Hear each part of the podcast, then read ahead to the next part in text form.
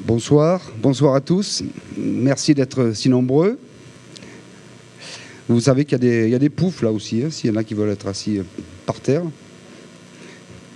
Je vais finir par m'embrancher. Je suis obligé de, me mettre là. C'est dangereux là. Hein. Deux Ah d'accord.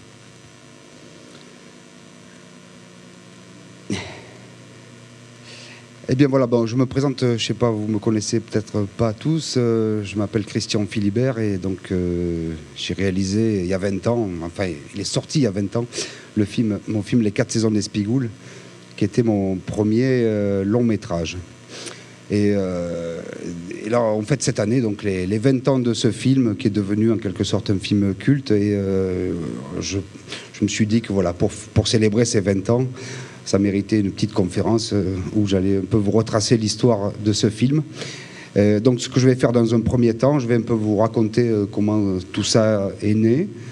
Après, on fera une petite pause, un petit échange à ce sujet. Et puis après, dans un deuxième temps, on parlera plus de, des projets de l'année, de tout ce qui va se passer cette année autour de, de, cet anniversaire et des projets à venir dans les années, dans les années futures. restons optimistes. Alors euh, voilà, euh, moi j'ai, grandi dans un petit village qui s'appelle Gina Servi, dans le Haut-Var. Et avec, euh, j'ai toujours été, porté comme ça par une vraie passion pour le cinéma. Et ce n'est que à la fin de, 1989, à la fin de l'année 89, je suis venu m'installer à la Seine-sur-Mer. Et donc j'ai quitté mon village, j'avais 24, 25 ans. Et je suis venu m'installer à la Seine, où j'ai habité pendant deux ans avec mon frère Hervé, qui aujourd'hui d'ailleurs est le maire de, Gina Servi. Gina Servi, qui donc va devenir Espigoul. Mais ça, à l'époque, je ne le sais pas. Ce que je sais au début des années 90, c'est que mon premier long métrage euh, racontera des histoires de, de village. Voilà, je sais que c'est ça que je veux faire, euh, mais je ne sais pas vraiment la forme que ce film va prendre. Alors avec mon frère, on commence à réfléchir à, un, petit scénario, euh, une comédie comme ça, qui raconte, euh, qui raconte les aventures de trois amis d'un village euh, du Var. Mais quel village? Il est où? On lui donne déjà un nom, on l'appelle Espigoul. Et alors le nom, il est venu assez facilement. un soir, on s'est dit bon allez, ce soir, il faut qu'on invente un nom imaginaire pour ce village. Et donc, je, on a bu un pastis, je me rappelle, et puis euh, une demi-heure après, on avait trouvé le, nom, de, le nom euh, Espigoul. Et, euh, et, donc pour nourrir ce, projet de scénario, je, me suis, commencé, je me suis dit, je vais commencer à filmer un peu la vie du village, parce que à Gina Servi, dans mon village natal, il y avait Jean-Marc Ravera qui venait d'acheter ce café, le café du course. Il a acheté en 1990, et donc il y avait une, il y avait une sorte d'euphorie là autour de ce bar.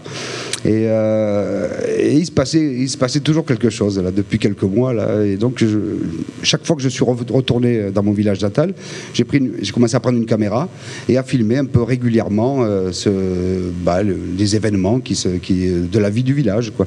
Ça a commencé par. C'était la finale euh, de l'OM en Coupe d'Europe. C'était en 1991. alors je me rappelle même plus contre qui jouait. Moi, je suis pas trop branché foot où ils vont ah, la finale où l'OM va perdre à la fin et euh, et euh, le qui avait lieu à Paris je crois et, euh, et, donc voilà, c'était le premier, le premier petit tournage que j'ai fait. Il y avait d'ailleurs Pierre, mon ami Pierre Ditroya, qui m'avait accompagné, qui est là.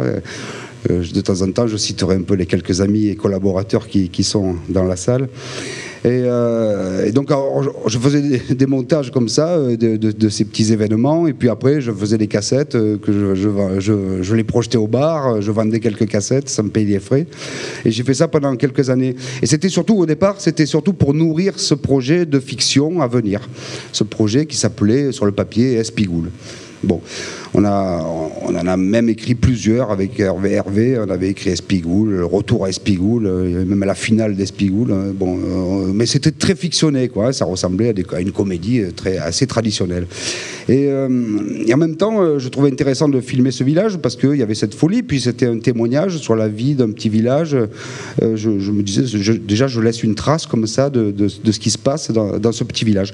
Mais quand je filme Gina Servi à, ce, à cette époque-là, euh, ce village ne s'appelle pas, pour moi, ne s'appelle pas Espigoul. Le projet Espigoul que je veux tourner, euh, je, commence à faire des repérages, à me dire, bon, dans quel village je vais tourner Espigoul. Je pense que c'est un village qui, est plutôt dans le Var, et donc je sillonne les routes du Var, je vais voir tous les villages, et en me disant, bon, c'est ce que c'est là, est-ce que c'est là? Et très vite, je me dis, bon, dès 91, me dit pour me préparer euh, à pour me préparer à ce, long métrage. J'avais déjà fait deux courts métrages, mais euh, bon, j'avais jamais j'avais fait un film muet euh, juste quelques années avant, Les Aventures de Félix, un premier film que j'avais fait en pellicule. Mais je me suis dit, ce serait bien de faire un film sonore quand même, et déjà de le situer dans cet univers d'Espigoul. C'était une manière de me préparer à, à, ce long métrage à venir. Et donc j'avais écrit en 1991 un court métrage l'époque, ça s'appelait la, chèvre à Sagouin. Et ça racontait, euh, c'était le, j'avais pris le texte du, conte d'Alphonse Daudet, la, chèvre de Monsieur Seguin. Euh, et, en gardant le texte en, voix off, euh, l'image était en contrepoint, bien sûr. Et la, la comédie naissait de ce contrepoint. Et puis ce projet va évoluer. Je trouve un peu quelques subventions, euh, notamment à l'époque, j'avais eu une aide, une, subvention du Conseil général du Var, et, donc voilà, je m'apprêtais à faire ce court métrage euh, de manière assez traditionnelle. Et puis, puis euh, en 92, les, choses dégénèrent. En 92-93, je, on me retire ma subvention, j'ai encore plus de sous pour faire le film. Et bon, je me dis, je vais quand même faire quelque chose. Et comme je n'ai aucun moyen, eh ben, je vais dire, je vais tourner dans mon village, euh, dans mon village natal, là où je, filme depuis déjà 2-3 ans. Euh, il y a cette figure de Jean-Marc, euh, le patron du bar, qui quand même s'impose. Et puis voilà. donc en 93, en décembre 93, je vais tourner dans, mon village natal. Je vais tourner un film qui, qui s'appelle La Revanche de Monsieur Seguin, et c'est la première fois où le nom d'Espigoul apparaît à l'écran. Et là, c'est là où je comprends qu'en fait, Espigoul et Gina Servi ne font qu'un. Mais c'est un processus, voilà, qui s'étale sur plusieurs années. Et à partir de là, je commence à mieux comprendre euh, où je veux en venir. Et, euh, je me dis que, euh, comme je, continue de filmer la, vie du village, je me dis c'est quand même dommage de, décrire et de mettre en scène avec des acteurs des, choses alors qu'il y a une la vie qui continue à se dérouler dans ce village et qui est souvent au moins aussi intéressante, voire plus que ce que je pouvais euh, proposer sur le papier. Donc j'ai commencé à, me diriger vers un film entre documentaire et fiction.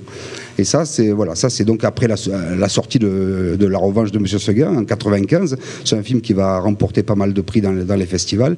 Et je me dis voilà, l'année prochaine, il faudrait que je lance le tournage d'un film qui, commence à s'appeler Les Quatre Saisons d'Espigoul et qui n'est plus du tout euh, l'objectif n'est plus du tout de faire un film de fiction, mais au contraire de, voilà, de mélanger les deux, de, à la fois de profiter du, réel, euh, c'est-à-dire d'agir comme un documentariste, hein, de continuer à filmer le, village, et en même temps d'y injecter, de, de, bah, de, faire, de leur faire jouer des scènes de fiction, et d'arriver à mélanger tout ça sans qu'on voit plus trop la différence entre le vrai et le faux. Donc c'était mon, pari artistique. Entre-temps, euh, entre, entre la revanche de M. Seguin et, euh, les quatre saisons d'Espigoul, je, euh, je me suis dit, bon, j'avais comme j'avais beaucoup filmé le village, et puis euh, j'ai commencé à extraire des, minutes, des brèves de comptoir, en fait, euh, qui, fonctionnaient de manière autonome. Je me dit, tiens, pourquoi pas proposer à Canal Plus une petite série qui s'appellerait La Minute d'Espigoul. Et donc, euh, entre 95 et 96, en 96 surtout, je me suis remis à tourner beaucoup dans le bar pour euh, essayer d'attraper comme ça des petites brèves de comptoir. Et alors, la série a été diffusée, euh, j'aurais pu continuer à faire des minutes d'Espigoul, mais je trouvais pas ça très créatif. J'étais là, c'était des images volées dans, le bar, j'avais pas grand chose à faire, il suffisait que j'attende et, que, je, capte comme ça le réel. Euh, et, bien, bien, entendu, les 4 saisons d'Espigoul étaient un projet beaucoup plus complexe, beaucoup plus ambitieux. Et, euh, donc, euh, le, producteur Christian Foll de l'Ardux Film, qui m'avait accompagné sur ces minutes et, aussi sur la, sur la revanche de M. Seguin, je lui, je lui ai proposé de partir sur ce projet de long métrage. alors, on a écrit, j'ai écrit les dossiers, euh, mais là, ça y est, il n'y avait, avait plus vraiment de scénario. Ça devenait quelque chose euh, d'un peu hybride et donc difficile à expliquer. Donc, euh, j'avais fait une Bible où j'expliquais toute la démarche, mais malheureusement, on ne trouvera pas un centime avec, avec ce, dossier. Et donc, on se retrouve en 1996 à se dire bon, alors il faut attaquer le tournage à l'automne, hein, puisque le film commençait à l'automne et se terminait à l'été, mais on n'a pas d'argent. Alors, on va tourner euh, le film sans argent, avec le peu de moyens qu'on a. Il s'agissait, euh, on avait divisé le tournage comme ça en, une dizaine de petits tournages sur l'année, une dizaine de tournages qui faisaient entre 2 et 4 jours chacun, ce qui représente sur l'ensemble à peu près une trentaine de jours de tournage. Et, euh, et, on commence en septembre 96 à filmer le village, l'ouverture de la chasse. Alors, Là, il va le premier jour, euh, mais euh, alors si vous voulez, on est en train là aujourd'hui pour les 20 ans du film, on est en train de réaliser, de produire un, documentaire qui retrace toute cette histoire. Et donc, euh, je vous montrerai quelques séquences et notamment une, séquence qui raconte le tout début du tournage de, des quatre saisons d'Espigoul. on peut, on peut peut-être la regarder maintenant. Allez, voilà.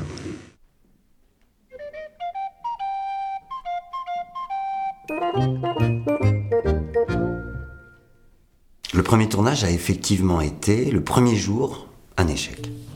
Il a fait venir des comédiens, il les a costumés, il les a immergés dans les espigoulets et ça n'a pas marché. J'étais trop parti sur la fiction, j'avais avec des moyens de documentaire. Il, nous avait donné des textes à apprendre, tout ça. Bon, très vite, il a compris qu'on était trop bourrin pour, pour ça, quoi. C'est vrai que c'était écrit. C'était écrit et je, serais curieux aujourd'hui de, relire le scénario pour savoir ce qu'il en reste réellement. On avait fait une scène où euh, un client qui me devait de l'argent était mort. Nous, ne peut pas récupérer mon argent. Et en plus, le corbillard, il tombe en panne devant mon bar et ils viennent me chercher de l'eau pour euh, mettre dans le corbillard, tout ça, alors que c'est, tu vois. C'est une partie de rigolade. Il arrive un qui dit comme ça, dit, mais croyez-moi, dit que je savais pas qu'un enterrement on pouvait s'y rire. J'ai dit que tu voyais qu'on pleure, on n'enterre personne. On fait un film, on dit ce jour-là. J'étais peut-être drôle, mais il faisait rire les vieilles et il faisait pas rire Philibert. Et Philibert était tendu comme un arc. Le premier jour, le premier soir, tout le monde rigole, tout le monde est content de la journée. Moi, je sais que c'est une catastrophe. Je sais que tout part à la poubelle, que je, ne garde rien de cette journée. Euh, et, bon, je commence à avoir un peu les, pétoches. Et là arrive Roger. il dit Oh La petite chouette, elle vient de faire les petits. Passez nous voir à la maison. Je, je filme. Et là apparaît un personnage. Il n'arrête pas il dit des conneries, il est drôle, il a une bonne gueule, il nous raconte des histoires incroyables. donc naturellement, à l'époque, il venait en plus d'inventer le poussimiel. Donc euh, il, il fait la potion magique d'Espigoul, hein. c'est un peu le, gibolin local. Quoi. On fait tout avec, le poussimiel. On dort là-dessus, on se lève, et on arrive dans la colline à l'aube pour l'ouverture de la chasse. Et là, le mec nous fait... Euh, on n'est pas bien le matin, de bonheur. Ah, tiens, d'accord. Il y a des gars, pas une casse-couille. Hein. On est quand même mieux ici qu'à Müller. Hein dans la. C'est des phrases qui sont restées là. Ce jour-là, Espigou est né. C'est-à-dire que ce jour-là, Christian, il a, il a vu ce qu'il allait faire. Il allait suivre ces vrais gens, et donc avoir une vraie aspect documentaire. Et il allait chauffer les gens eux-mêmes du village avec des petites indications de texte, des petites indications de scène. Tu dis ça à ce moment-là, tu lui poses cette question, pas grand-chose. Donc il a fallu plutôt jouer sur l'improvisation de chacun, les diriger, parce qu'il y en a quelques-uns, notamment comme Jean-Marc, qui sont assez faciles à diriger. C'est lui qui manipulait un peu tout son monde. Donc c'était mon alter ego hein, en permanence. Sur nous, 31 décembre 1999. 1er janvier en 2000, mais on ne sera pas avant 2000. Ah bon Et pour quelle raison? Parce qu'il y a un décalage sur une année. En 2001, tu seras en 2000, voilà, un an après. Moi, j'ai dit 50 fois, moi, de, de, monter derrière ce comptoir, tu as l'impression d'être sur scène, et c'est un truc à jouer, enfin à jouer, à une ambiance à mettre, je veux dire, quelle qu'elle soit, quoi. Donc voilà, le début du tournage un peu difficile, mais bon, très vite, le film trouve son tempo, et puis... Euh, Et à chaque fois qu'on revient euh, filmer, comme ça, bah, euh, de, tournage en tournage, il y a une folie qui s'empare du village à chaque fois. Ça déclenche quelque chose et, euh, ça monte en pression. Et, euh, on, va- avoir même euh, beau- beau- beaucoup de chance. Il va se produire des choses cette année-là qui sont extraordinaires, euh, qui n'étaient pas prévues. Notamment, euh, par exemple, Ja- Jacques Chirac qui va dissoudre l'Assemblée nationale. Parce que euh, mettre en scène une, une fausse fête, c'est pas pas très difficile. Il suffit d'organiser une fête et puis euh, tout le monde vient participer, ça devient une vraie fête. Mais euh, mettre en scène des élections quand elles n'ont pas lieu cette année-là, euh, c'était plus compliqué. Euh, je, je voyais pas trop comment j'allais m'y prendre. Or, les élections font partie de comme ça de la vie euh, de, de- de ce- village. Et donc, euh, j'y réfléchissais. Je me disais comment je vais aborder les élections? Et bon, et cette année-là, Jacques Chirac, il dissout l'Assemblée et il m'offre des élections législatives euh, qui seront donc remportées par, euh, par Maurice Janetti. Et donc, ça m'a permis de, voilà, de, saisir euh, la dernière campagne de, Maurice. Et, donc, ça permet aussi à Jacques Bastide de, de devenir un candidat. Il s'était déjà présenté, Jacques Bastide, à d'autres élections. Il, a, il échouait toujours. Bon, là, là, là c'était, bien entendu, c'était mis en scène dans, le cadre des quatre saisons. Mais à la fin du tournage, il va réussir il sera élu et il deviendra conseiller municipal. Ça va être un grand moment de, de, sa vie politique. Et euh, donc, il va neiger à Noël, ça c'est un cadeau aussi, et etc. Il y a des tas de choses comme ça qui se produisent, qui, étaient une sorte de, une sorte de cadeau du ciel. Euh, bien sûr, sur le plan financier, c'est beaucoup plus compliqué parce qu'on n'a toujours pas d'argent. Donc, le peu d'argent qu'on a, on achète de la pellicule. Mais on n'a même pas de quoi, on est obligé de la développer parce que, parce que la pellicule, ça se périme vite. Mais on n'a pas de quoi faire des tirages. C'est-à-dire qu'on ne peut pas la visionner. On ne sait pas ce qu'il y a euh, dans les boîtes. Alors, on stocke des boîtes tout au long de l'année, on ne sait pas ce qu'il y a dedans. Et donc il faut imaginer euh, pendant un an comme ça euh, ce, qui a, pu être, réussi ou raté et, continuer les histoires en fonction de ça. Ça c'était un exercice euh, très très très compliqué. Euh, on découvrira toutes ces images qu'à la fin du, tournage. Donc j'étais un peu sans filet. On, on aura à la fin de très belles surprises, de très mauvaises, mais bon il fallait faire avec ce matériau. Donc voilà, et tout au, long de l'année, euh, ça commence en, septembre 96, ça se termine au mois d'août euh, 1997, le tournage de- des quatre saisons. Euh, Là-dessus, je monte une petite bande-annonce de quelques minutes et très vite, on arrive à trouver un distributeur. Canal Plus achète le film et donc on a, des, on a les moyens de, terminer le film avec, euh, avec, euh, et de s'assurer une post-prod de qualité, un beau mixage, une belle musique. Bon, là, la, la post-production était, était mieux financée, était financée par contre. Donc le film sort euh, au mois de... Il remporte quelques prix dans les festivals, euh, des prix du public, toujours, euh, les prix systématiquement. Et, il sort au mois de mars 1999. Euh, ce qui, qui s'est produit, c'était assez incroyable. Il y a eu un phénomène médiatique autour de ce film. Euh, Aujourd'hui, il n'y a plus aucun. mé- Enfin, on va parler. Je ne parle pas en région, mais sur le plan national, euh, on ne parle plus de mon travail. Mais euh, là, sur ce film-là, sur les quatre saisons, il, y a quelque chose qui. Oui, c'est-à-dire, je crois que ça part de Première. Le magazine Première l'avait consacré film du mois. Et même deux, deux mois de suite, il a été consacré film du mois, devant la, la ligne rouge de Terence Malik. Euh, C'était un peu exagéré, hein, je sais. Mais, euh, et, euh, et donc, ça va créer une dynamique. Toutes les télés vont venir au village. Euh, euh, à l'époque, il n'y a pas tous ces films qui peuvent se faire en vidéo. Euh, C'est, compliqué de faire un film sans argent à l'époque. Et un, film comme ça, aussi spontané, aussi naturel, c'est très compliqué. Et, donc, ça intéresse ce village qui se met en scène. Ça intéresse tous les médias. Et donc, on a une couverture médiatique assez importante. Et c'est comme ça que le film va réussir à faire à passer ses 100 000, euh, les 100 000 spectateurs. Ce qui paraît pas énorme, mais pour un film qui était aussi peu financé, c'était vraiment exceptionnel. Et euh, pour vous dire, à l'époque, euh, cette année-là, euh, je crois que le film est premier en termes de rendement, c'est-à-dire dans le, rapport entre le, coût du film et, le nombre d'entrées. Il est premier ex aequo avec Astérix et Obélix. Mais bon, il rapporte pas d'argent pour autant. hein, alors, le film sort, il, va, avoir une carrière internationale aussi. il, va, sortir en Espagne, en Angleterre, en, Allemagne, au Québec. Il va pas mal circuler. Euh, avec Jean-Marc, euh, on va l'accompagner un peu, peu partout euh, en Europe, ce qui nous vaut quelques souvenirs mémorables, vous imaginez. Et, euh, euh, voilà, il est donc le. alors, très vite, il y, a un- il y a un phénomène qui se produit dans la région, les gens cherchent Espigoul. Parce qu'il n'y a pas Internet à l'époque. Et donc, il n'y a aucune mention de Gina Servi dans le générique, nulle part. On a, on a- on a bien sûr, on l'a occulté. Et donc, euh, il y, a des tas de gens qui partent en voiture et qui sillonnent le Var, qui cherchent. Alors, nous, quand on est en promo dans les soirées, bien sûr, on ne donne jamais le vrai nom du village. Quand quelqu'un me dit Ah oui, j'ai reconnu Barjol, bravo Allez, bon, le lendemain, ils partent tous à Barjol. Et puis là-bas, et de temps en temps, à Gina Servi, on voit une voiture arriver avec des jeunes, ils reconnaissent la fontaine, la mairie, ah, ils se jettent dans la fontaine, et, tous les jours, il se passe des choses comme ça. Ça va, ça va devenir, euh, ça va devenir même au fil des années. euh, il y en a beaucoup qui viennent enterrer leur vie de, garçon, de, euh, leur, vie de jeune garçon à, à, Espigoul, au, café du course. alors bon, c'est souvent très alcoolisé, hein, c'est vrai. Mais, mais Espigoul est synonyme de fête aussi, de partage, de convivialité. Et euh, ça va drainer tout, un public comme ça qui, au fil des années, va, venir découvrir ce village.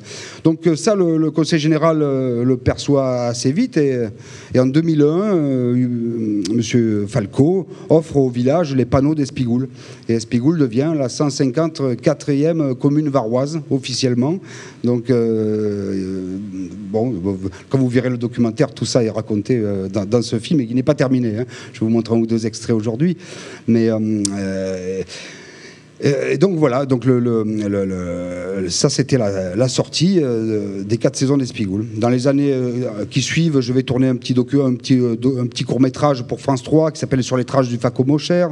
je, je continue à filmer un peu encore la vie du village. Et en, en 2009, on va décider, mon frère qui vient juste d'être élu maire du village, et on va décider de, fêter les 10 ans d'Espigoul. Et euh, donc, euh, on, voilà, on n'a pas trop de moyens de communication, il n'y a même pas Facebook à l'époque, on a juste MySpace. Et on lance comme ça l'idée sur MySpace. Il y, a, des tas de groupes de musique de la région qui viennent euh, gratuitement euh, jouer, faire. on n'avait vraiment pas d'argent non plus, qui viennent participer bénévolement. Et, et le public commence à arriver en masse, c'est le mois de juillet 2009. Et le village est au bord de, l'explosion, de la rupture, parce qu'il est arrivé à peu près 5000 personnes en trois jours. Euh, on n'était pas du tout prêt à ça. Et le, deuxième soir, je crois, c'est le soir où on a projeté les quatre saisons euh, sur la place du village. Il y a à peu près 2500 personnes sur la place. Et ça a été un événement absolument e- exceptionnel. Il n'y a pas eu, de, bien sûr, pas de baston, pas de casse, rien. C'était euh, euh, une, osmose entre les habitants et puis les, spectateurs. D'ailleurs, des spectateurs très jeunes, hein, qui ont souvent moins de 25 ans, qui n'avaient pas pu découvrir le film en salle. Donc ça y est, on se rend compte que le film a, sauté une génération. Et, euh, et donc ça, c'est en, en 2009. Euh, en, 2000, euh, 2011, euh, le Facomo cher, euh, qui est devenu donc qui est l'animal mythique d'Espigoul, je sais pas, il y en a parmi vous qui n'ont pas vu le film Il y, en a, bon voilà, donc dans, dans les quatre saisons, il y a, a surgi un animal fabuleux qui est le Facomo cher. Non, non, je ne dis pas plus. Et donc le Facomo cher, aujourd'hui, voilà, il est rentré au Muséum d'histoire naturelle de Toulon. Donc c'est le, c'est, euh, le plus célèbre des animaux fabuleux du Var. hein. Bon, on n'a plus qu'à détrôner la Tarasque, puis après, euh, on, sera numéro un en, région. Euh, donc ça, c'était une belle, une belle histoire. Et, et en, 2000, en 2011, la même année, parce que ça fait... Ça fait quelques années que je me dis, bon, euh, est-ce que je vais faire une suite ou pas? Et tout le monde me dit, pareil, qu'il y a une suite qui va se faire. Moi, j'avais jamais dit ça, c'était les rumeurs. Euh, euh, mais par contre, il y a une idée de suite qui, qui- germe. Je me dis, ce qui serait intéressant, ce serait de, les faire, de les sortir. J'avais pas envie de refaire une suite dans le village. Je me disais, mais où c'est que je pourrais les entraîner, les espigouler, euh, à la rencontre d'autres tribus. Et, là, c'est là où mon ami Jacques Dussard, qui est, où il est, Jacques, il est par là, Jacques, il est là, Jacques. Jacques avec qui je travaille depuis longtemps sur, sur Gaspard de Besse et, euh, qui, a des, liens très forts avec le Sénégal, avec un petit village au Sénégal qui s'appelle Toubacouta. Et il me dit, mais c'est là-bas qu'il faut les emmener. D'abord, c'est francophone, et puis c'est l'Afrique, c'est des paysans. Et puis, euh, voilà, très vite s'impose l'idée d'emmener Jean-Marc. euh, et Momo, parce qu'entre-temps j'avais tourné Travail d'arabe, mon deuxième long métrage, qui, est déconnecté des Spigoules, dans lequel jouait Mohamed Metina, de, la Seine-sur-Mer, qui, est aussi par là, à moins qu'il soit parti faire l'apéro. Hein, il est pas. et, et donc, euh, et donc voilà, j'entraîne donc Jean-Marc et, euh, Momo euh, en Afrique, au Sénégal, avec Jacques, euh, Jacques qui organise tout ce périple. Et, euh, ça va donner Africa Ioli, qui sortira en salle en, en 2014. Et comme ça, une sorte de, symbiose, de mariage entre, deux tribus euh, de Provençaux et de Sénégalais. Euh, alors que, bon, qu'il n'y a pas eu le même, succès public que.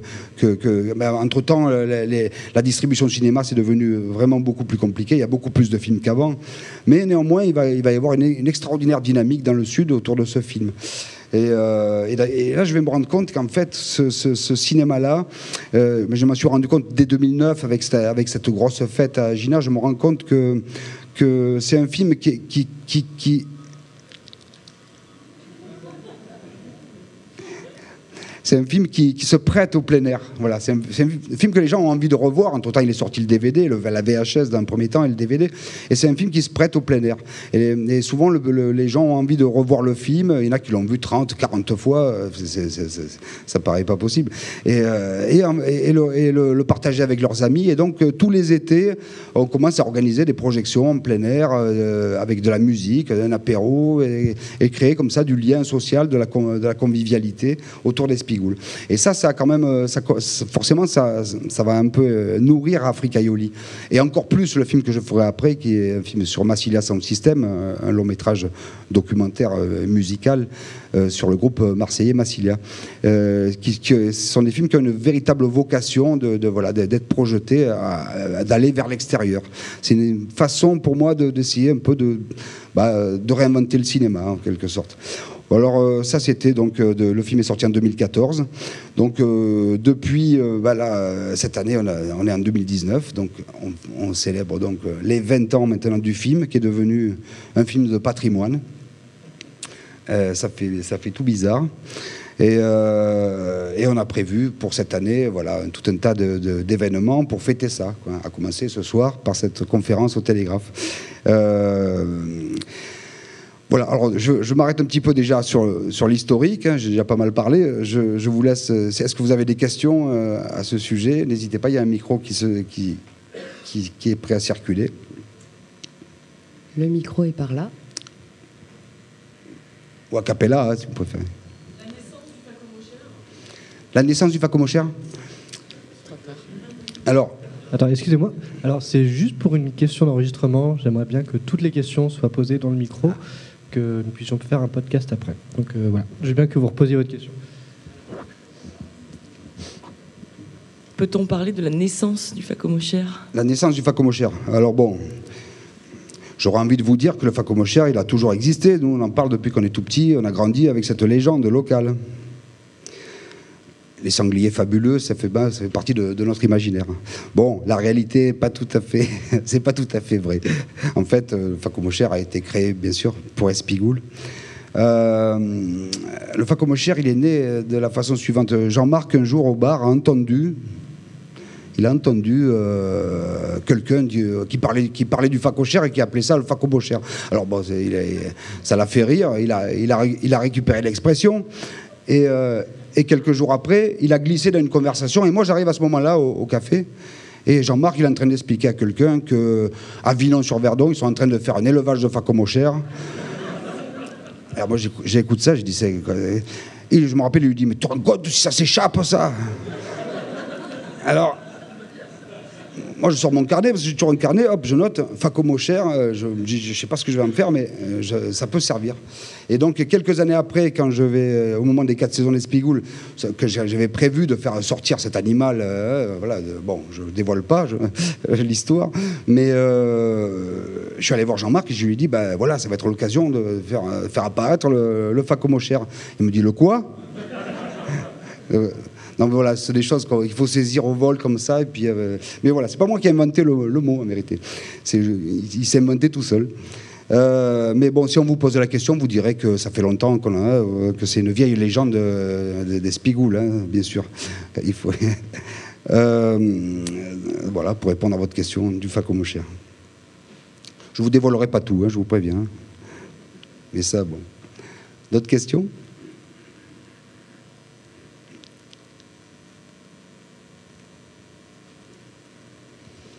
Pure curiosité de fan, qui est devenu Jean-Marc? Parce que je crois que le bar, il l'a vendu.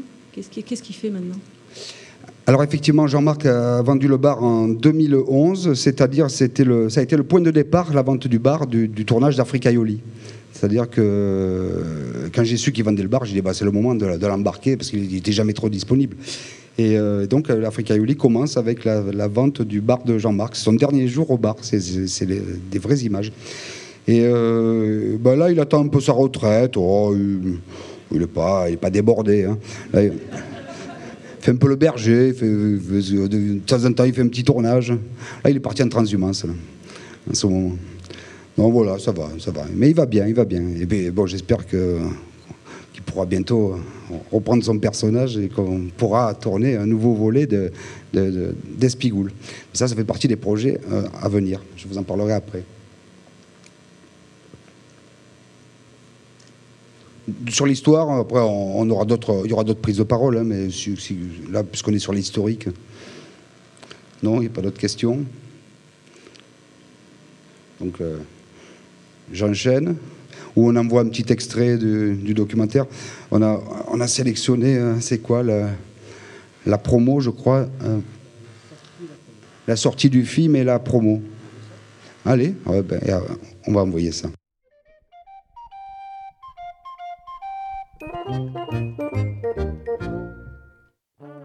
Toutes les télés avaient envoyé euh, une caméra au village pour, euh, pour, pour faire un sujet. Enfin, c'était incroyable le nombre d'interviews que j'ai pu donner euh, avec, avec ce film.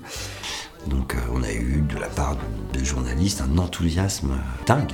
On parle de vous, on vous voit sur les affiches, on vous voit de partout. Et celui-là, il est vrai, le coussinet C'est le Viagra provençal. Village à la télé, sur les grammes de chaîne, hein, aux journaux télévisés de 13h, de 20h. Donc ça marque. Un film d'un genre un peu particulier pour terminer, il s'agit des quatre saisons d'Espigoule. Un film où tout n'est pas vrai, mais où rien n'est vraiment faux. C'est euh, l'extraordinaire tendresse du regard. Je trouve que c'est le film de l'année parce que d'abord c'est un film qui rend heureux. Oui, les quatre saisons d'Espigoule, oui. Ah bah tu connais hein Oui, bien sûr, c'est un film, ouais. Alors vous l'aurez compris, il ne faut pas rater cet ovni provençal. Moi, ce qui m'a marqué le plus, c'était euh, la venue de Canal+, qui était venu faire un reportage euh, sur Espigoule. Et on avait fait en sorte que ce journaliste ne sache pas qu'il venait à Gina-Servi, mais qu'il venait bien à Espigoule. Donc on avait remis les panneaux d'Espigoule. On prenait des routes où il n'y avait aucun panneau. Ils disent effectivement c'est compliqué pour venir chez vous. Ils ne pouvaient pas savoir que tous les panneaux étaient dans les fourrés derrière. Moi j'avais fait des fausses affiches, concours de boule à Espigoule, euh, de mise, gna gna gna gna. Il était Espigoule le type, tu vois. Et d'ailleurs, au bout de trois jours, il est reparti d'Espigoule sans savoir qu'il avait mis les pieds à Gina-Servi. Et c'est au moment où il a cherché Espigoule sur la carte qu'il ne l'a pas trouvé. Et d'ailleurs, il avait intitulé son, reportage euh, Espigoule, le pays que l'on ne trouve pas sur les cartes, je crois, un truc comme ça. Euh, ben, si ça marche pas, on s'en fout, on, a bien- on aura bien rigolé. on se sera fait plaisir. Et, et puis, quand, quand on a appris qu'il avait projeté son film ailleurs que sur la commune, euh, les gens étaient ravis.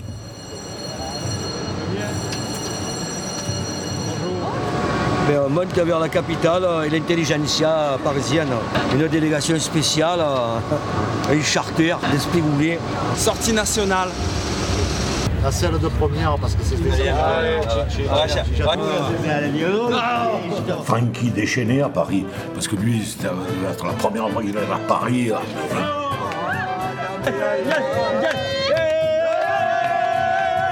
Oh putain, l'arrêt cardiaque me guette. Alors, ce, ce qu'on a fait, parce qu'il y avait eu des bonnes critiques de la part de Première, tu sais. Film du mois, euh, deux fois euh, de suite. hein. Et pour un documentaire, c'était exceptionnel. Et donc on a dit, on va aller remercier ces, journalistes-là. Quand on arrive là-dedans, toc toc toc, on toque à la porte. Tous les gars, ils travaillent sur, leur ordinateur, là, ça bosse de partout. Maintenant, tout le monde arrête de travailler, on va commencer l'apéritif. C'était 5 heures de l'après-midi. hein. Le premier est toujours tranquille. On, re- on refaisait Spigoule euh, de- dans les locaux de première. L'année 2000, elle commence, ce n'est pas l'année 2000. Résistons. J'en peux. Désolé. On a été euh, sur une séance sur les Champs-Élysées. Il n'y a rien là. C'est quand même assez incroyable de se retrouver avec le film sur, sur les Champs-Élysées. C'est vraiment vos poèmes Ah oui, voilà. On faisait les sorties des cinémas, alors les, gens ne s'attendaient pas du tout à nous voir. Pour moi, c'est magnifique. Je me dis, il existe encore des Parisiens et encore des gens qui aiment le midi. Alors, euh, même mort raide, j'aurais été là ce soir pour dire bonsoir Paris. Un point, c'est tout. C'est vrai. C'est vrai. Ah ouais, c'était c'était bien, euh, Paris. hein. Le film va tenir neuf semaines les Champs-Élysées. Neuf semaines. C'est inimaginable aujourd'hui. Et la Canebière, je crois qu'on est resté 11, 12 semaines, presque 3 mois sur la Canebière. Le distributeur est venu, bon, quand même, euh, euh, c'est peut-être la seule occasion qu'ils n'auront jamais de venir à Cannes. Et, euh, Bien entendu, le premier mot, ça a été non, tu ne vas pas à Cannes. Tu n'as rien à faire à Cannes, tu ne vas pas à Cannes. Alors j'ai dit quand même, je ne vais pas à Cannes. Qu'est-ce qu'il veut me dire celui-là là? C'était mon mari à un moment qu'on était mariés. hein, J'ai dit non, non, non, je vais m'occuper.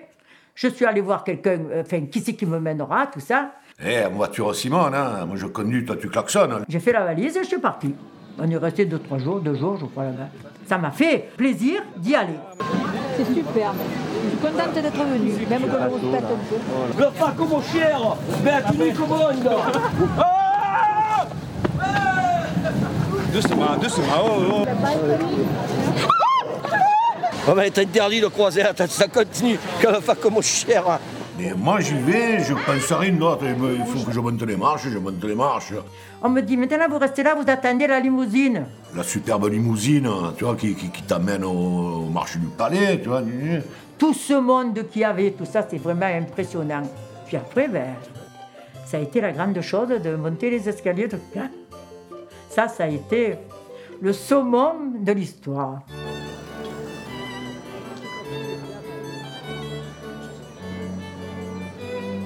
C'est là où tu peux vraiment approcher les pointures. Tu vois. Oh. Derrière, il y avait Aldomar, tu vois. Là, je- j'aurais bien oh, Pedro, tu vois. Un peu de, de- de truc quand même, tu vois. On fait le même métier, on est pareil, tu vois. effectivement, bon, euh, ils n'avaient pas les places. Bon, alors, du coup, arrivé en haut, il a fallu. qu'il- Il a fallu. L'escalier, il est là. Et filez vite, hein. Dégagez-nous le plancher parce qu'on en a ras-le-bol. On a dit, on est arrivé en limousine, cher ami, et nous, euh, on ne redescendra jamais les marches en sens inverse. Alors, est-ce qu'il y a une issue de secours, les toilettes, peu importe. On est passé par les services de secours, et grandeur et décadence, autant on est monté, autant on est. Ah, maintenant, on va- on va aller chez Edouard, là, à Canal. On va voir notre- euh, notre ami, C'est euh. le petit qu'on a vu naître. Ça va être rock'n'roll. Jacques, le poète officiel des Spigoules, un homme qui se bat au quotidien pour la reconnaissance de son art, nous interprète une poésie, plus qu'un quart d'heure. Il était évident qu'à Cannes au festival, l'équipe d'Espigoule fasse une apparition. Et voilà, après par contre, euh, l'apéro, là, là, il y avait- là, il y avait l'ambiance. hein. Mais ça a été vraiment un excellent souvenir. J'avais jamais monté dans une limousine. Ce jour-là, j'ai appris la limousine, le cinéma, le- le- les escaliers, le yacht et compagnie. Ben, ça faisait beaucoup de choses. hein. Je veux pas démystifier le, le truc, mais ça va quoi. Je me sens dans mon élément. Voilà ce, ce documentaire euh, qui est réalisé par Jérôme, bah oui, il est marqué Jérôme Quadri, qui était un peu mon assistant jusque-là. Et donc, il avait fait le making-of, notamment d'Africa Yoli. Et euh, voilà, donc on a réussi à trouver un peu 4 sous pour, produire ce documentaire pour les 20 ans. Il n'est pas tout à fait terminé, notamment il n'est pas mixé. Donc c'est pour ça que le son est encore très sourd. Et il sera présenté euh, en avant-première pour le, le 13 juillet à Gina Servi, à Espigoule. On fêtera ce jour-là les 20 ans. Ce, ce jour-là, le 13, euh, il y aura aussi une projection du film, parce que le film a été remasterisé cette année. Donc euh, le film va être diffusé euh, tout l'été dans, des plein air en, haute définition. Et c'est très émouvant pour nous de redécouvrir ce film, parce que depuis, on n'avait plus de copies de qualité. Quoi. On ne pouvait plus le diffuser en 35 mm. Et donc, euh, on, le, voyait souvent en DVD. C'était assez frustrant. Et là, de le redécouvrir en haute définition, on retrouve la qualité de l'époque de la pellicule. On, a fait une projection à Sifour récemment c'était vraiment, vraiment émouvant. Donc ce soir-là, on va euh, diffuser le film en, HD aussi sur la place. Et ce jour-là, il y aura le 13 juillet, il y aura un autre événement. C'est la sortie d'une BD en deux tomes, a- adaptée par Axel Grézeli et, dessinée par Lobé. Je ne sais pas s'ils sont là. Ils sont, oui, ils sont au fond là-bas. Si jamais vous voulez les éditer par les éditions Prestance. Et donc voilà, qui ont adapté euh, les quatre saisons en deux BD. Et euh, ça, voilà, ça sortira donc tout ça le 13 juillet à Gina Servi. Mais euh, bon, je vous parle de Gina, mais il y aura d'autres événements. Un qui nous tient à cœur, c'est le 29 juin. euh, si vous pouvez, si vous avez des amis à Fréjus, le 29 juin, ça, va, ça peut être vraiment une très belle projection en plein air avec de la musique euh, dans le, au théâtre romain de, Fréjus. Donc ça, c'est c'est la première, le premier plein air de l'été. Euh, le 5 juillet, euh, il sera visible à Plandops, toujours en plein air. hein, là, je vous cite que les plein air, euh, et Varrois. hein. Le 13 donc à Gina, le 25 à Cotignac, après le 9 août à Brignoles, le 17 août à Figanière. Figanière, par exemple, Brignoles, j'y serai, à Cotignac aussi, mais le 17 août à Figanière, il y aura Jean-Marc aussi. Jean-Marc qui sera présent à Fréjus, euh, à Gina et puis à Figanière. Et le 17 août, euh, il y a aussi Africa Ioli qui, va passer à Bagnoles en forêt. Et, euh, et finalement, pour l'été, se terminera le 30, euh, le 30 août, 30 et 31 août à la, Seine-sur-Mer, au Fort Balaguer, où, euh, il y aura le 30 août les quatre saisons d'Espigoules et en principe le 31, le documentaire de Jérôme. Voilà, donc toutes ces dates, vous pouvez les retrouver. Alors, on avait un blog, un site espigoule.com, mais on vient de se faire pirater, donc on n'arrive plus à le mettre à jour. Donc, le mieux, c'est d'aller sur notre page Facebook des quatre saisons d'Espigoule, et là, euh, vous retrouverez vite. euh, et d'ailleurs, euh, n'hésitez pas à cliquer dessus, comme ça, vous restez en lien avec nous. C'est très important cette année, euh, alors il est possible après à la rentrée, là on n'est pas encore très au clair là-dessus, mais il est possible qu'on tente une petite ressortie du film, pour, euh, parce que là je parlais du VAR, mais bien entendu, il n'y a, pas que le VAR sur Terre, on va quand même essayer de, le... Il faut qu'on cherche une salle à Paris pour le moment, on ne l'a pas trouvé, à l'époque il est resté 9 semaines aux Champs-Élysées, et là aujourd'hui on a du mal à trouver une salle. Euh, mais, euh, mais on va y arriver. Et euh, donc il est possible qu'en septembre, il y ait une petite modeste, c'est une ressortie hein, du film qui est prévue. Et après, sachez que ce qui va être intéressant, c'est au mois de novembre, on, va organiser avec les ciné-débats citoyens, avec, à l'initiative de Robert Flores qui est assis ici, une, rétrospective de mes films à travers tout le département. Donc rétrospective qui va démarrer ou, bien le 5 à Espigoule, euh, Vinon, Espigoule, c'est pas encore certain. Le 6 à Draguignan. Et voilà, et pendant euh, une douzaine de jours, euh, alors c'est là, c'est euh, un peu tous les films, pas seulement les quatre saisons, qui vont être diffusés un peu partout dans le Var. Et cette tournée euh, rétrospective se terminera, s'achèvera le 17, euh, le 17 novembre au Télégraphe à Toulon, parce qu'on finira, on, finira à Toulon avec euh, sans doute, sans doute, c'est pas encore, euh, on n'a pas encore, c'est pas encore officiel, officiel, mais sans doute avec une projection de Massilia Sound System le film et peut-être suivi d'un concert, mais voilà. Donc tous ces, toutes ces infos, si vous êtes euh, abonné à, notre page Facebook, bien sûr, vous pourrez les suivre en temps réel. Pour parler du Télégraphe, on a initié cette année avec Aïe François, il est là François? Ah, il est là au fond. Euh, euh, un petit concept qui s'appelle l'écho d'Espigoule, voilà, dans lequel cette euh, conférence, dans lequel, euh, qui englobe cette conférence, mais, généralement, ce sera plutôt consacré à l'histoire. Vous savez, je, me suis passionné d'histoire et donc on a déjà fait une conférence il y a quelques mois autour de 1851, de l'insurrection varoise de 1851, et qui était qui est animée par Frédéric Négrel et Jean-Marie Guillon. Euh, et donc voilà, de temps en temps, euh, là c'est pareil, si vous, si vous restez en contact avec nous, vous pourrez être informé, ou, avec le télégraphe bien entendu, vous pourrez être informé de, de, ces, de ces conférences autour de l'histoire de notre région.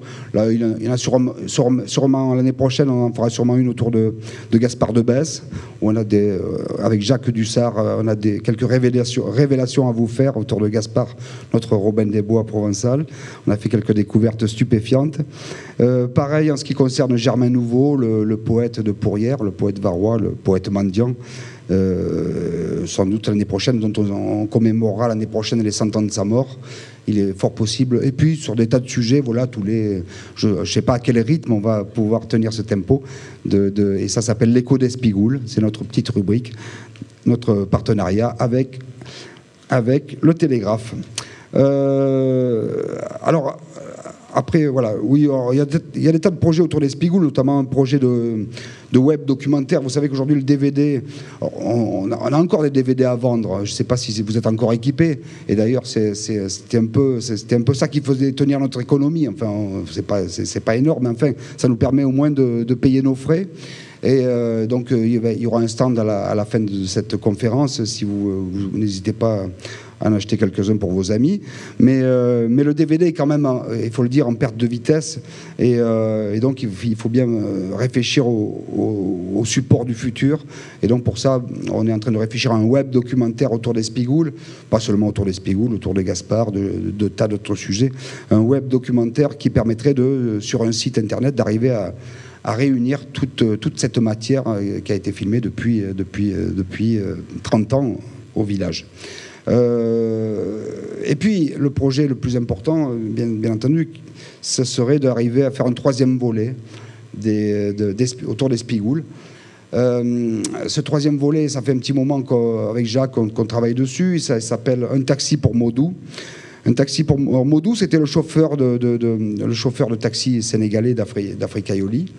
Et euh, bien sûr, qui est, qui est resté au Sénégal. Et, de- et donc, l'idée, ce serait comme euh, la, la dernière fois, c'est Jean-Marc et Momo qui étaient allés qui étaient allés à- au Sénégal, ils leur avaient fait, euh, bah, ils ont fait, le film était une sorte de road movie euh, euh, dans ce pays.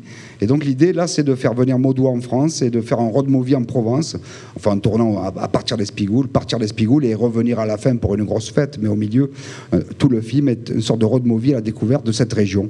Mais tout, tout ça à travers le regard de Modou, le chauffeur sénégalais d'Africa Yoli. Donc c'est un projet qui me tient à cœur. Euh, C'est une forme un peu de métaphore de, la question des migrants aujourd'hui. Euh, mais, euh, mais bon, le problème, c'est que ce cinéma aujourd'hui est devenu impossible à financer. Impossible tout simplement parce que parce qu'aucune télé ne veut diffuser ces films-là. Alors, euh, si on n'a pas de télé, on ne peut pas asseoir aujourd'hui une économie et, trouver des... Même, pourtant, ce sont des films qui coûtent pas très cher, mais euh, même euh, réunir euh, 200 000 euros aujourd'hui, c'est devenu mission impossible. Il faut imaginer que si on n'a pas de télé, pas de, CNC, et même la région PACA ne nous suit plus pour diverses raisons totalement aberrantes. Mais bon, aujourd'hui, la région préfère financer un cinéma plutôt, plutôt euh, parisien, disons, parce que ça permet, sur le plan économique, c'est quand même. Il y a plus de retombées pour le département. C'est sûr que nous, euh, quand on fait des films euh, c'est pas ça qui, qui, qui nourrit les commerces. Mais enfin, c'est quand même. euh, On peut imaginer qu'on a, on a, on a- quand même le droit d'imaginer un cinéma, euh, un cinéma qui parte d'ici, un cinéma méridional. On voit bien, si ces films ont ce succès, c'est parce que c'est qu'ils créent du sens et c'est qu'on en a besoin. Donc c'est pour ça que je continue à m'acharner à défendre ce cinéma. Mais ce cinéma, il rentre dans aucune case, déjà de, de par sa forme entre documentaire et fiction, de par le fait que je, je suis ici, je ne crée pas du réseau à Paris, que, les télés, euh, et que depuis Paris, euh, ils considèrent que ce cinéma est un cinéma qui n'intéresse que les gens du Sud. Ce qui n'est absolument pas vrai, mais euh, pour le moment, on en est là. Donc la région non plus bah, ne nous, suit plus. Donc on n'a vraiment plus aucun moyen de financer ces films. Donc on est en train de réfléchir depuis quelques mois avec mes associés, Patrick Barra et, et et Johan Badeau, qui est là, et, euh, et Patrick qui est là, qui est, d'ailleurs, euh, c'est lui qui a, qui fait, qui a fait l'image quasiment de, à, part Espigoul et Travail d'arabe, mais qui a fait l'image de tous mes films depuis euh, 30 ans. Et, euh, avec qui on a créé les films d'Espigoul, donc il y a maintenant, euh, c'est en 2002, donc il y a 10 17 ans. Euh, et donc voilà, là, là, il s'agit maintenant de, de réunir un peu des fonds. Alors on pourrait, bien sûr, on pourrait imaginer de refaire un crowdfunding, comme on l'a fait pour Massilia sans système, mais un crowdfunding, euh, un- ce- un système de financement participatif, on sait par expérience qu'on ne va pas lever les sommes suffisantes pour, euh, pour, pour faire ce film. Et puis c'est compliqué pour nous de demander de l'argent. euh, de, demander de l'argent au public, quoi. C'est pas forcément euh, très. pour nous, c'est c'est douloureux. Voilà, on le fait pas facilement. Si on doit en arriver là, on le fera, mais euh, si on peut éviter, ce sera mieux. Non, l'idée, c'est maintenant, c'est euh, puisque n'a n'a plus droit à l'argent public, hein, c'est un fait. il faut qu'on se tourne vers l'argent privé. Et donc ça, ça veut dire, ça veut dire trouver des mécènes. Euh, donc voilà, on est en train de mettre en place un système qui permettrait euh, à ces mécènes de, dé- de défiscaliser le- le- leurs dons et d'être remboursés en partie euh, par... bon, vous en avez entendu parler de la défiscalisation avec Notre-Dame.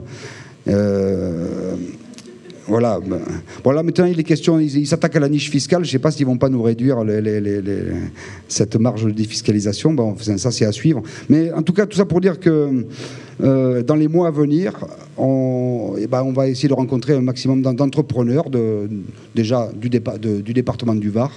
Donc, euh, si jamais vous connaissez des, gens qui ont des entreprises, qui ont quand même qui ont, réussi, qui ont un peu d'argent comme ça à, injecter dans notre culture, eh bien, n'hésitez pas à nous contacter euh, par le, blog fonctionne euh, du moins pour les échanges mails, Euh, et, euh, ou alors euh, par, Facebook à nous, contacter et à nous mettre en relation avec ces chefs d'entreprise. Voilà. Ça, c'est vraiment quelque chose que vous pouvez faire pour nous. Et, euh, voilà, considérez-vous comme un peu les, ambassadeurs de- d'Espigoul à partir de maintenant. Vous avez une responsabilité. Bon. Mais c'est le seul moyen euh, pour terminer cette saga. Euh, après, je ne pense pas que j'irai au-delà, où il y, a, un projet historique autour d'Espigoul, mais qui, qui- a failli se faire plusieurs fois. Il y a eu, on en avait fait un court-métrage d'ailleurs, qui s'appelait Rasteg le brigand, c'est-à-dire c'était une sorte d'Espigoul au XVIIIe siècle. Mais là, ça, ça, verra plus tard. Je ne sais pas si ce projet aboutira. Ce qui est important aujourd'hui, c'est de trouver cette somme de ces 100, 200 000 euros pour tourner euh, un taxi euh, pour Modou. euh, ce serait bien l'année prochaine, hein, et puis si c'est pas l'année prochaine, ce sera celle d'après. Mais euh, voilà, vous savez qu'on en est là. Euh, voilà, je crois que je vous ai dit un peu tout ce que j'avais à vous dire.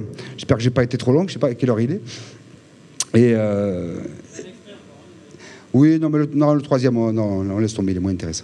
Et euh, non, euh, non, si, bon. Allez, ça va, allez. C'est bien parce que c'est vous. Euh, Est-ce qu'il y, a pas- est-ce qu'il y a des questions comme ça euh, On le lance on- et on arrête la conférence. Est-ce qu'il y a des questions avant euh, Ou bien vous voulez attendre de voir l'extrait pour poser les questions? Non. Allez-y. Alors, allez-y, allez-y. Il faut qu'ils se mettent en route. Alors, c'est pas que l'extrait est moins intéressant, c'est en fait c'est- une séquence qui, est- qui demande à être encore un peu remontée. hein. Le film est en cours de montage, et là on s'est rendu compte depuis hier que cet extrait, euh, il est, il, il est peut-être un peu long, il est encore améliorable. C'est pour ça que j'avais décidé de plus vous le montrer. Mais, euh, ouais, mais non, on va vous le montrer. bonjour. Oui, bonjour. Euh, voilà, oui, c'était pour savoir en fait si ça vous dérange. euh, Enfin, moi, j'aime bien faire vivre l'histoire du Facomo cher, euh, ce genre de truc là, Euh, que ce soit avec des euh, niveaux, avec mon artisanat, tout ça quoi. Je voulais savoir si ça vous dérangeait pas quoi en fait, qu'on utilise euh, l'image du Facomo cher ou ce genre de truc quoi, les légendes d'Espigoule quoi. Écoutez, on- ça, on, on en- parle si vous voulez bien après. Alors, Ah, euh, par, oui. par exemple, quand euh, pour tous les projets artistiques, ça pose, euh, ça pose aucun problème. Après, bon, il faut, il faut voir un peu de. de- de- il y a des choses, il faut qu'on en parle avant. Mais euh, si c'est par exemple sampler euh, des, des- des dialogues du film, il y a beaucoup de, de chansons qui se font aujourd'hui, de musique électro, où, où Espigoul est samplé. Et, euh, et bon, c'est toujours avec, avec joie que je donne mon autorisation. Mais euh, voilà, après, ça vaut le coup quand même qu'on, qu'on en parle avant. Euh, N'hésitez pas. Ça se voit tout à l'heure. Parce que il y, a- tout, euh, si vous voulez, on on on s'est jamais trop intéressé au, merchandising et peut-être qu'il faudrait un peu y songer. On n'a pas de t-shirt à vendre, bon, Euh, donc voilà. Le problème, on est une toute petite équipe. On a, on déjà un mal fou à arriver à, à produire des films. On fait tout nous-mêmes en fait. On est, on est trois à porter cette structure. Et, euh, et encore que bon, euh, chacun était obligé de gagner sa vie à côté parce que ces films nous permettent pas de gagner notre vie. Euh, il, faut, le comprendre. Donc c'est vrai que c'est très compliqué. D'autres questions? Ouais.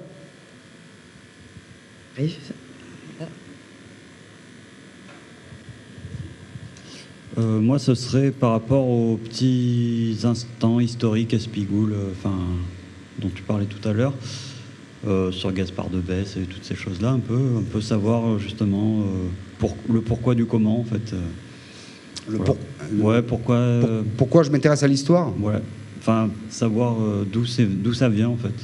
D'où ça vient? Oula, ça, euh, je sais pas. euh, ça vient pas de mes études. hein. Moi, j'ai raté mes études.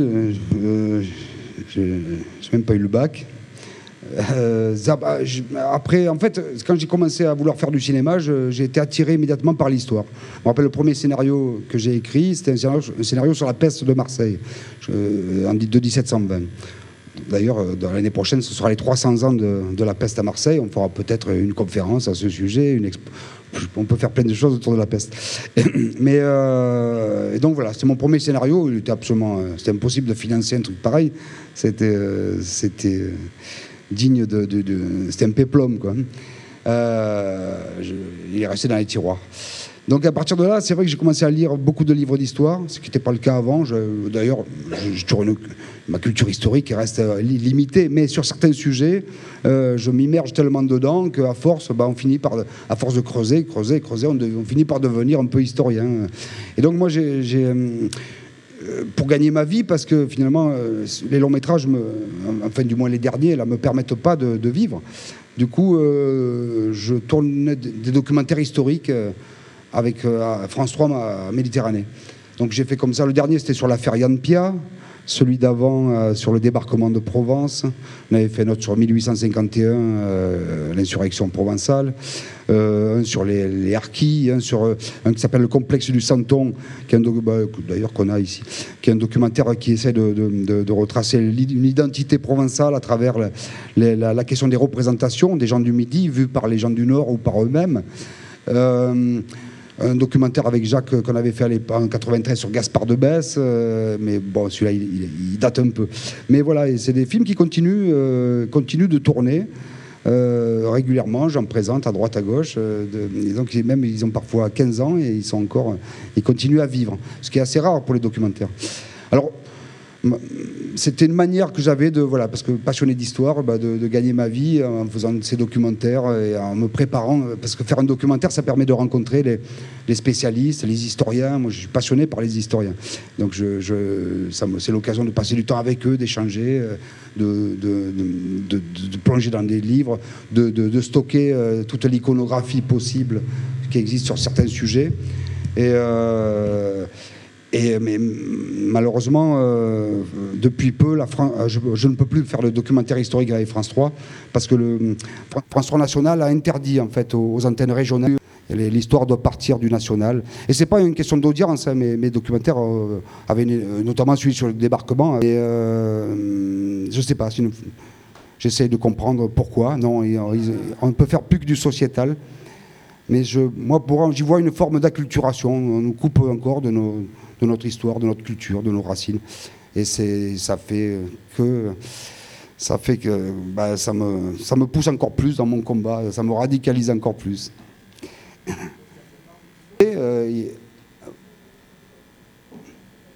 au micro. Ah, question Pour le podcast. Oui, mais là, voilà, pour les, oui, pour les DVD. Non, mais euh, là, on va faire un stand ici. Sinon, sur notre site, c'est pas, pas cette partie qui a été un peu piratée. Là, il n'y a pas de problème. espigoul.com. Euh, sinon, si vous. Sinon, quand on fait des projections, ben, on, fait toujours on, fait toujours, on fait souvent un petit stand comme ça parce que ça nous aide un petit peu économiquement à, tenir. Et, euh, bon, ils sont peut-être pas tous disponibles. Il y en a des titres qui sont épuisés, mais enfin, on en a quelques-uns quand même. Sur- lequel je travaille actuellement, c'est sûrement sur, ce poète Germain Nouveau dont je, vous parlais tout à l'heure. Et l'année prochaine, on va célébrer commémorer plutôt les, les 100 ans de sa mort. Et donc, moi, j'avais commencé un documentaire sur Germain Nouveau en 1996. Euh, j'ai commencé à tourner. J'avais filmé quelqu'un qu'il avait connu dans son village de Pourrières. Et puis, et puis après, au fil des années, j'ai continué à tourner. En 2009, c'est mon ami Philippe Chuyen, que vous connaissez peut-être le metteur en scène des Pieds Tanqués, euh, qui a fait euh, euh, et qui a un, un très, beau spectacle sur De Gaulle, qui s'appelle La Révérence, si vous avez l'occasion de le voir. De Gaulle en 68. Et donc, il y a en 2009, il avait fait une, pièce, une création théâtrale sur, sur Germain. Et donc, dans le documentaire que je suis en train de faire, c'est lui, en fait, qui porte la voix de, des poèmes de Germain Nouveau. Certains avaient- ont été mis en musique par son collaborateur Jean-Louis Todisco. Et, euh, et donc voilà, ce documentaire, il est, tourné à 80%. Euh, J'espère qu'il sortira l'année prochaine, mais ça sera un long métrage. Un long métrage documentaire, euh, vous en bon, prochain, et qui pourra circuler, notamment, dans le Var. Donc c'est pareil, si vous restez en lien avec nous, vous serez au courant.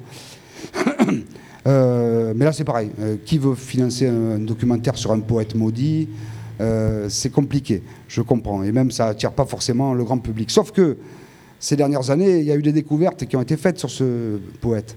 On savait, euh, je vous dis ça pour vous donner un petit peu plus envie de, vous y intéresser, mais d'abord, c'est un immense poète. Il suffit, Germain Nouveau, vous allez, vous allez sur Internet, vous découvrez ses, œuvres, c'est extraordinaire. Mais euh, on savait qu'il était l'ami de, de Rimbaud et de Verlaine. Et, euh, et on sait depuis longtemps qu'il a passé plusieurs écrivait les Illuminations. Et les Illuminations, c'est un texte important parce que c'est ça qui fonde le mythe Rimbaud. C'est l'impossibilité qu'ont eu les exégètes à interpréter ces illuminations de Rimbaud qui, ont, créé le mythe Rimbaud. Donc c'est quelque chose qui est important. Et euh, surtout que le, mythe Rimbaud, il est, mondial. hein. Et, euh, et en fait, euh, de- depuis les années 60, ah, Ger- entre Germain Nouveau et, Rimbaud sur les illuminations. Et jusqu'à il y a 4-5 ans en arrière, il y a un, un jeune philologue qui s'appelle Eddie Breuil, qui a écrit un livre qui s'appelle Du nouveau chez Rimbaud, et qui lui démontre bah, que les illuminations, c'est pas de Rimbaud. Et là, là, bien sûr, ça pose un problème. Alors, euh, c'est un tel euh, bouleversement de l'histoire euh, euh, des États-Unis, s'affaisse, s'effondre. Sa thèse, elle a été euh, blacklistée. Les médias français n'en ont presque pas parlé. Euh, Il y a- l'IB qui a fait un article à charge alors qu'il n'avait pas encore reçu le livre. Et donc, euh, voilà, maintenant, c'est à nous donc, de défendre euh, l'honneur de, de Germain Nouveau. Euh, voilà. Et c'est ce qu'on va faire l'année prochaine, entre autres. Donc, j'espère que je Si. vous ai donné envie de vous y intéresser. Il y a une question ici. Merci. Bonsoir. Alors moi, je voulais, je voulais revenir en arrière. Tout à l'heure, on parlait en gros du capitalisme parisien et aussi de, on voulait parler d'histoire. Est-ce que tu savais que, le, que Marcel Pagnol avait voulu fonder un studio de production à Aubagne qui a été détruit pendant la Seconde Guerre mondiale? Et, et qu'est-ce que tu serais dominant aujourd'hui ou est-ce que ça pourrait changer quelque chose dans la production provençale? Non, mais oui, bien sûr que ça aurait pu. Merci. Bien sûr que ça aurait pu changer quelque chose, mais euh, ça, la Deuxième Guerre mondiale, et, et ça, c'est la, c'est la faute à personne, mais ça a contrarié ses projets, et, euh, ses studios ont dû euh, ont hein. Enfin, tout, non, lui, en fait, il avait déjà créé ses studios, mais ils ont, je crois qu'ils ont arrêté. Lui, c'est un projet très ambitieux. Et qu'il aurait pu, euh, il aurait pu aboutir si- s'il n'y avait pas eu la Deuxième Guerre mondiale, oui. Hmm. Hélas. Enfin, bon. Non, le drame, tout le drame de, la, culture en France, c'est- qu'elle soit centralisée comme ça, dans les, mains de quelques-uns, en, haut à Paris. C'est- pas combien de temps ça va encore. C'est tout le combat d'un groupe comme Massilia. Et euh, c'est d'arriver à casser ce- cette. euh, cette euh, cette malédiction, quoi.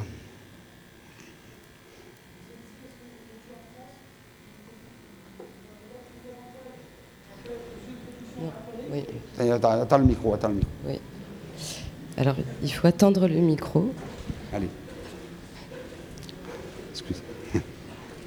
Tu fais court, hein Oui, parce qu'après, il- faudra passer la parole aux autres.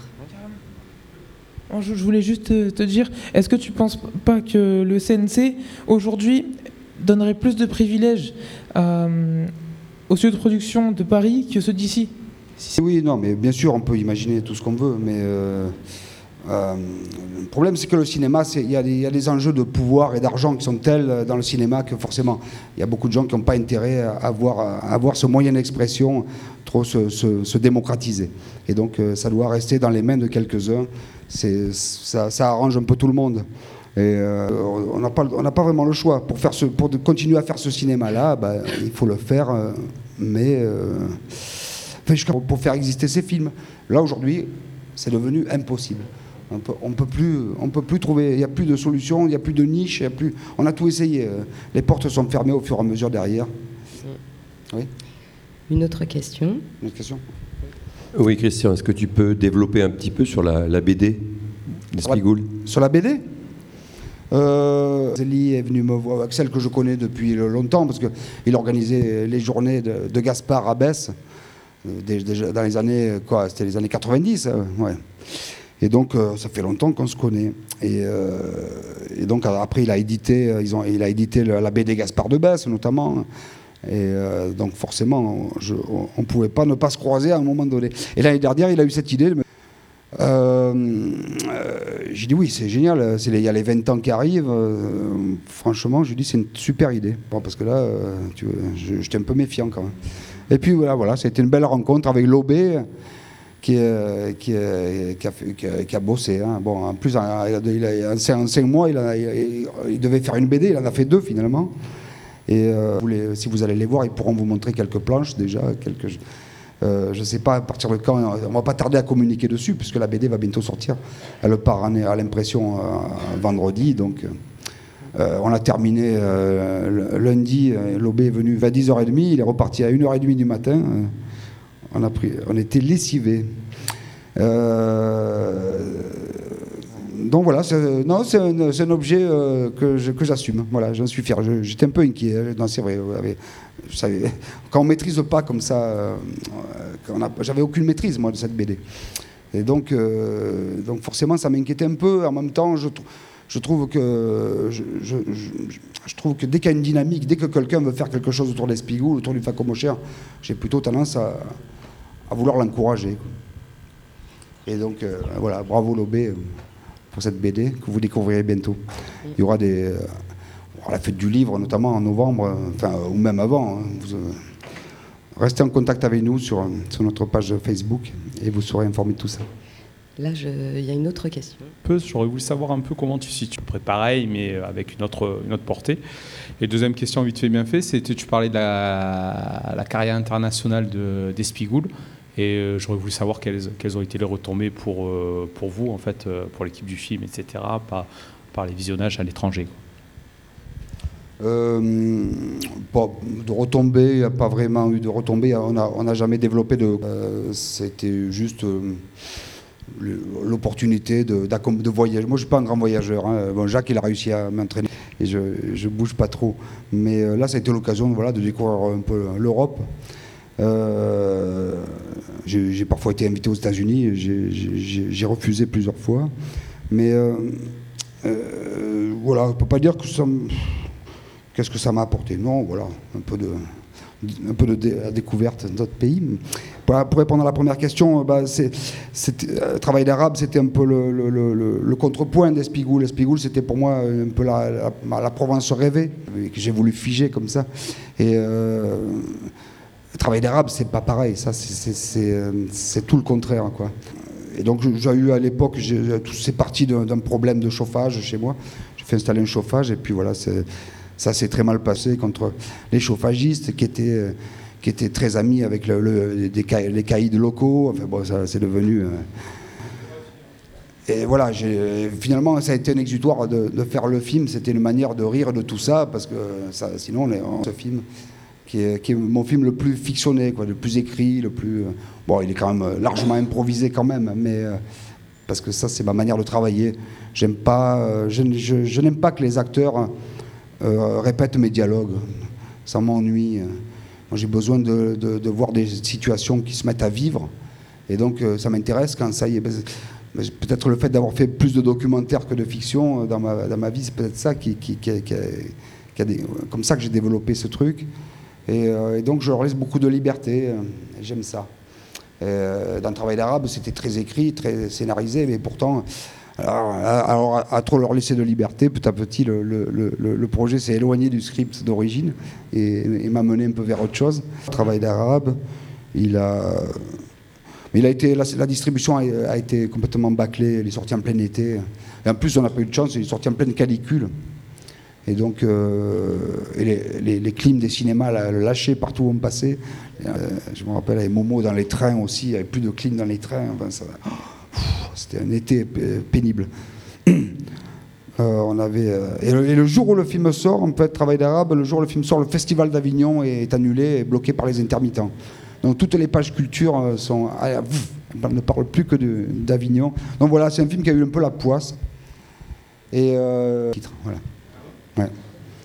Travail, travail d'arabe, ça passe plus. À l'époque, il a pu sortir au cinéma, mais aujourd'hui, il peut, il peut plus passer nulle part. Et donc, euh, on a même plus de. Le DVD est épuisé. Et, euh, et il va falloir un jour qu'on le, le, re- le remasterise en. Les, les quoi les? Attends. Pardon. Oui. Les, les diffuseurs, ils l'ont vu au moins ce film Parce qu'ils interdisent Oui. pour le titre, mais. Bah, il est passé, euh, il, est, il, est, il est passé sur Canal+. Il avait été acheté par Canal et puis euh, il me semble qu'il y avait une autre chaîne aussi euh, qu'il avait. euh, je me rappelle plus. La 3 Non, non, c'est pas la 3. Arte, oui, pardon, c'est Arte. C'est le, seul de mes films qui est passé sur Arte. euh, et mes longs métrages ne sont jamais passés sur France Télévisions, hein, jamais. Euh, est passé sur Canal+. Et après, il a, il a, et parfois été diffusé sur des petites chaînes, comédie, euh, sur des chaînes Paris Première, dernièrement Ciné, Famille, Ciné, Plus. Mais euh, et Travail d'arabe, bon, il est bloqué. Et Africa Yoli et Massilia, ils sont, ils sont refusés partout. Bon, ce qui est absolument injuste. Si vous voyez ces films, je pense que Massilia, il tout le monde, enfin vraiment, il j'ai un retour de public extraordinaire sur ce film. Att- Oui, attendez, oui, oui. je- Ouais, ça vous a plu. Il y a une Ah oui, il y question en a- y Euh, je voulais revenir sur le film des quatre saisons euh, et sur la partie créative avec la musique. Et je voulais justement savoir et comprendre un peu comment s'est fait le processus de choix musical en rapport avec le film, qui a une force d'émotion, qui rapproche aussi au personnage. Voilà. Savoir s'il y avait des petites anecdotes et qui avait euh, fait ce processus. Absolument, Euh, c'est intéressant, oui. Euh, mais parce que j'ai, euh, moi, j'ai toujours accordé une grande importance à la musique. Quelques peu de temps avant, c'est le producteur qui me l'a présenté. Pour, temps, pour, pour Espigoul. Donc il a, il a fait mes, mes- il a fait mes trois films, la musique de, de- d'Af- de Travail d'arabe et d'Africa Yoli aussi. Michel Korb, euh, la collaboration, elle a été, c'était assez fusionnel. La- enfin, au fur et à mesure de- de- des films, on va, il va, on va beaucoup plus vite. Euh, et je lui disais, voilà, ça, ça, m'intéresse, ça, ça m'intéresse. Il me faisait des propositions. Et euh, ça a été, on, a, on a passé un temps vraiment très long quoi, pour bâtir cette. euh, on était en, en osmose, on se comprenait. C'est un excellent mélodiste, comme son papa d'ailleurs, c'est le fils de, Francis Lemarque. Vous, connaissez, Francis Lemarque et, voilà, et j'attends de pouvoir l'appeler pour lui dire allez, j'ai un nouveau film à te proposer. Dernière fois que je l'ai eu, j'ai dit non, pas cette année.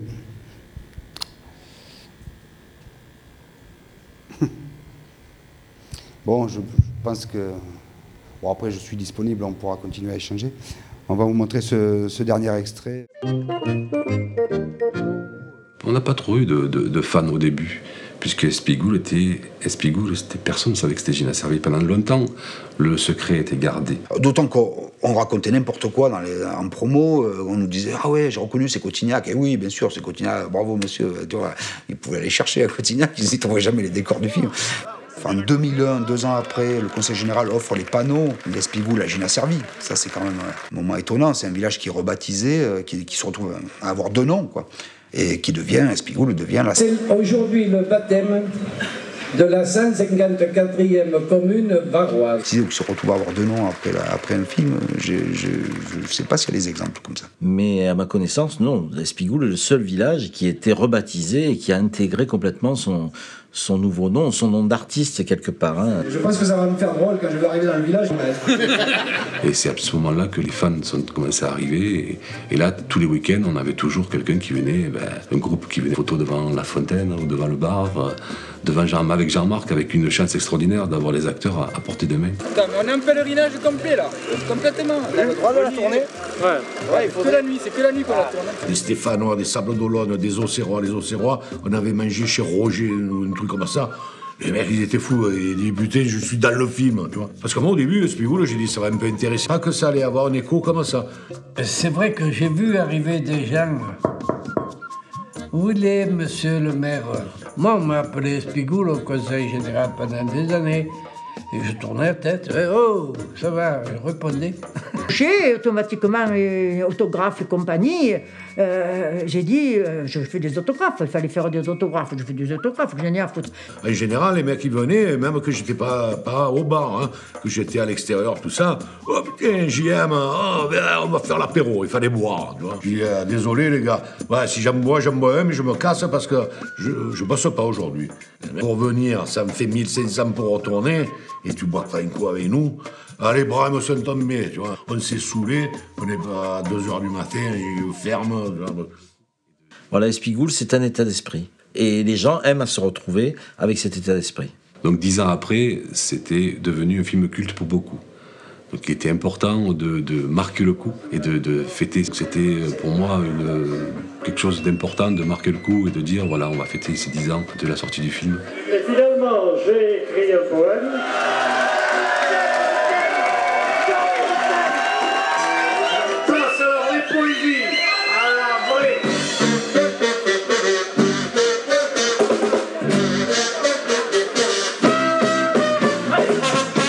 Moi, je me suis vu arriver des gens, euh, comme je te disais, euh, un peu de partout dans la France. Je ne pensais pas que ça, ça À Espigoule ce soir, enfin j'ai la service ce soir, moi je suis ravi quoi. Ça fait longtemps qu'on s'est dit on va venir à Espigoule et du coup c'est la fête et tout. revivre le film avec les gens du film. Et euh, franchement, le film, ils l'ont pas passé encore, qu'on l'a déjà vécu. Quoi. Donc, euh, Oh, attends, tu vois, le, tu voir les mecs.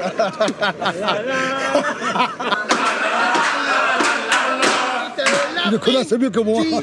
Avec un fusil. il y a beaucoup de chats. Il y a beaucoup de vieilles, il y a beaucoup de chats. Euh, beaucoup étaient contents de me voir. C'est c'est touchant pour eux. Euh, enfin, tous, ces, tous ces gens qui venaient euh, les voir. Tous les Spigoules, mais tout le monde était dans ce coin. Il y en a un qui m'a dit Nous avons retrouvé nos racines. Ce qui c'est que les- c'est les gens qui représentent le Sud. Et c'est le cœur. Voilà, c'est tout ce que j'ai à dire. On espère le voir, le Faco cher. Il dit que ce film traverserait le temps et qu'il aura un succès extraordinaire. Je l'avais dit, je l'ai écrit. C'est vrai que ça m'avait surpris, ça avait surpris tous les gymnaservois d'ailleurs. hein. Une très belle fête qui met en valeur notre le haut lieu de la culture rurale. Voilà.